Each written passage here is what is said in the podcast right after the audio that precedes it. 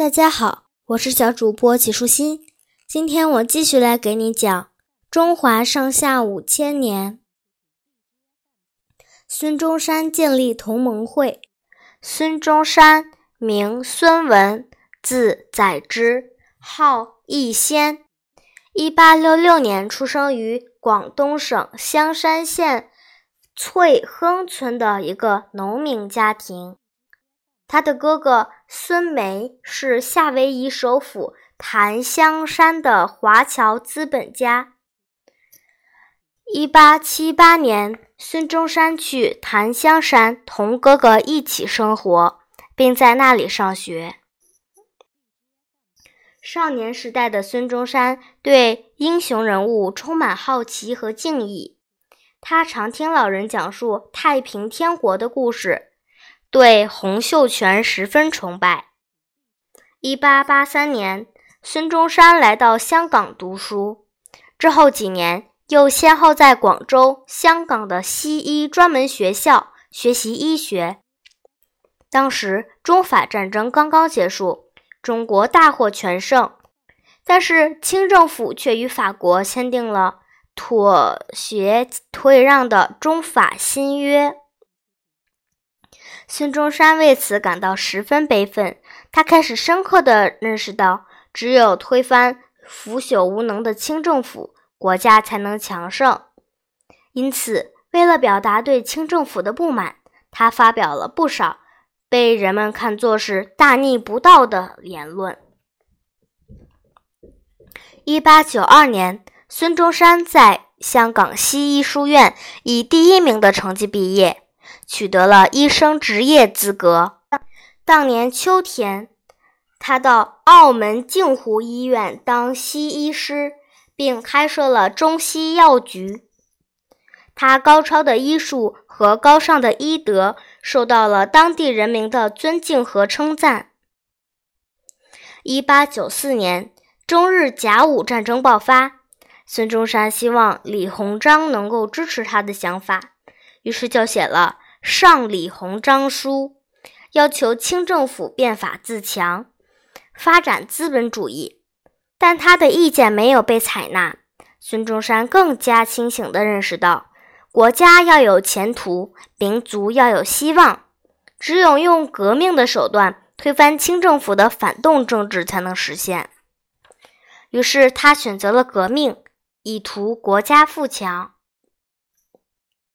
一八九四年十一月，孙中山在檀香山联合二十多位进步华侨，组成了中国第一个资产阶级革命团体——兴中会。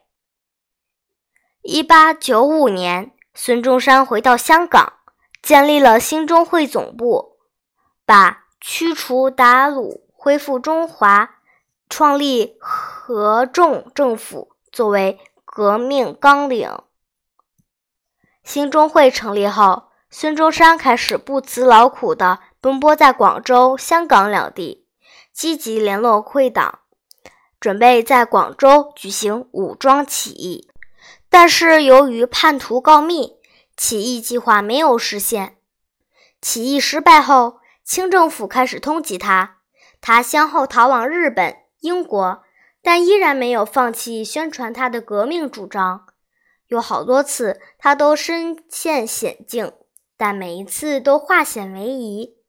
其中有一次，他在伦敦遭清使馆绑架并软禁，最后在老师的帮助下才获救。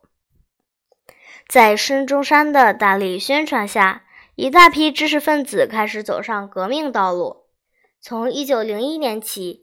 中国留学生在日本创办了许多宣传革命的刊物，同时国内也出版了不少宣传革命的书籍。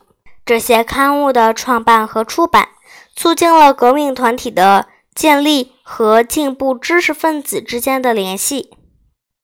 一九零四年，中国国内革命团体如雨后春笋般相继成立，如华兴会、科学补习所。光复会等，呃，这个华兴会呢是在今天的长沙，科学补习所在武昌，光复会在上海。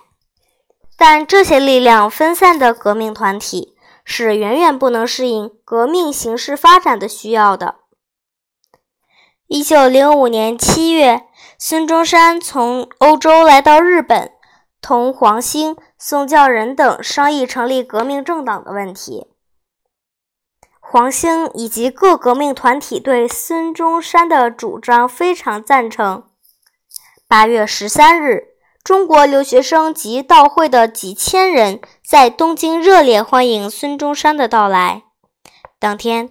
孙中山进行了一场激动人心的演讲，他在演讲中痛斥了改良派“中国只可君主立宪，不可民主共和”的言论，极大的鼓舞了革命派的斗志。一九零五年八月二十日，孙中山和各革命团体的代表在东京开会，中国同盟会在这一天正式成立，大家推举孙中山为总理。并确定以孙中山提出的驱逐鞑虏、恢复中华、创立民国、平均地权作为同盟会的政治纲领。同盟会建立之后，他们很快在东京创办了《民报》作为自己的机关报。在《民报》发刊词中，孙中山进一步解释了同盟会的十六字纲领，把它概括为。民族、民权、民生三大主义及三民主义。民族主义的中心内容是驱逐鞑虏、恢复中华；民权主义的中心内容是创立民国；民生主义的中心内容是平均地权。上面这十六个字即三大主义，就是孙中山领导辛亥革命的指导思想。同盟会成立后。孙中山为了推翻清王朝，领导了多次武装起义，但因为计划不周、力量不够等原因，起义都没有成功。今天的内容就是这些啦，小朋友，拜拜。